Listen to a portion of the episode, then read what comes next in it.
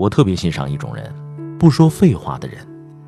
生活里太多人的说话总是掺杂水分。这里的水不是指作假，而是指话语凝练程度极低。比如喜欢加很多无关痛痒的词，尤其是宏大的词汇，像规模、模式、规划。比如这么说，喜欢用转述口吻或夸张语气来表达事实层面的东西，添油加醋。我就说嘛，当时我就知道是这么个结果。怎么样？果然，还就是这么个结果。我就知道会这样。再比如，一次又一次重复性的描述一件事儿。使用的词像，我觉着吧，你知道吗？你能懂吧？还有一种人喜欢说一堆绕来绕去，核心意思要听半天才能够搞清楚，或者听到最后还是没搞清楚。我还真仔细琢磨过，自己为什么会欣赏不说废话的人。因为人的能力和性格和话语之间有了一种准确的对应关系。从能力方面来说，一个人说话本质是一种抵达目的的过程。当说话要经过很多弯路，能反映两个能力的缺失：第一，是目的性弱，想不清楚到底要表达什么；第二呢，是逻辑性差，分解目标、辨识含义层次、高效组合言语的能力太差。当一个人说话精准明确的时候，能反映出以下能力：第一，能抓住重点。蹩脚的说话者总是在做加法，越描越黑；精炼的说话者呢，大多是在做减法，只把最核心的东西拎出来。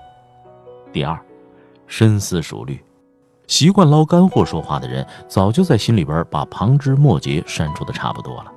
他们习惯先想清楚再张口，脑子一般也转得很快。第三是情商不低，人的注意力有限。如果铺垫太多，听你说话的人是没有耐心听下去的。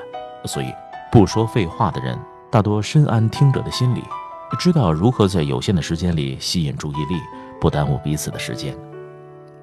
不说废话的品质，在一个人的能力之下，更深一层呢，是性格。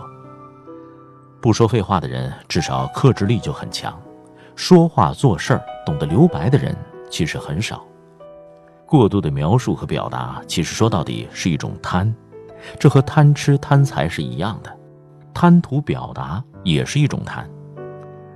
人对于想要达到的意义，总是贪图描述，但话语是一个过犹不及的东西，它和一般努力不一样，说出的话是不可逆的，很多东西讲太多，反倒是毁了。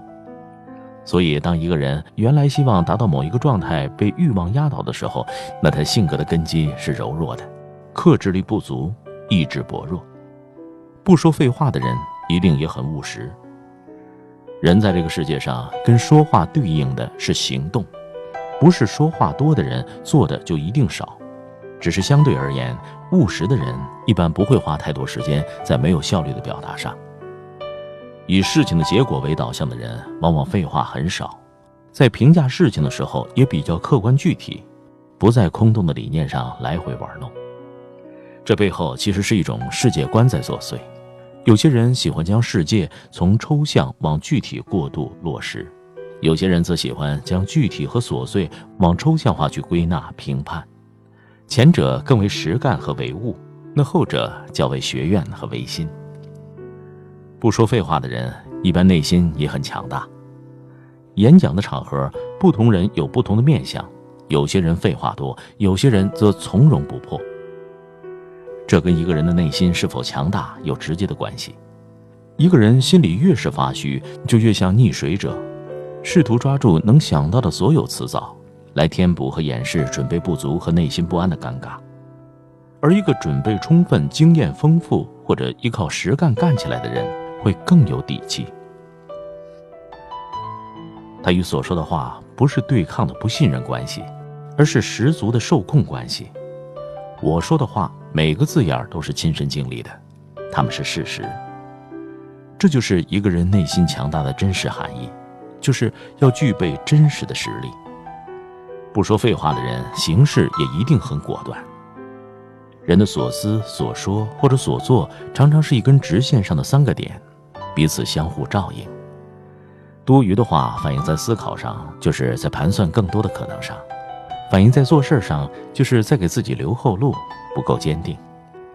而一个割舍了废话的人，正是带着一种破釜沉舟的决心，没那么多借口，也没有那么多其他可能。这样的人在工作中，小到一件事儿是什么，能不能做，怎么做，几点能做完，干净利落；大到一番事业，该不该干，怎么干。一条路走到黑，他们就像一只豹子盯住一个猎物，就瞄准了往死里追，目的意识极强，专注力很高，没有太多的中间状态。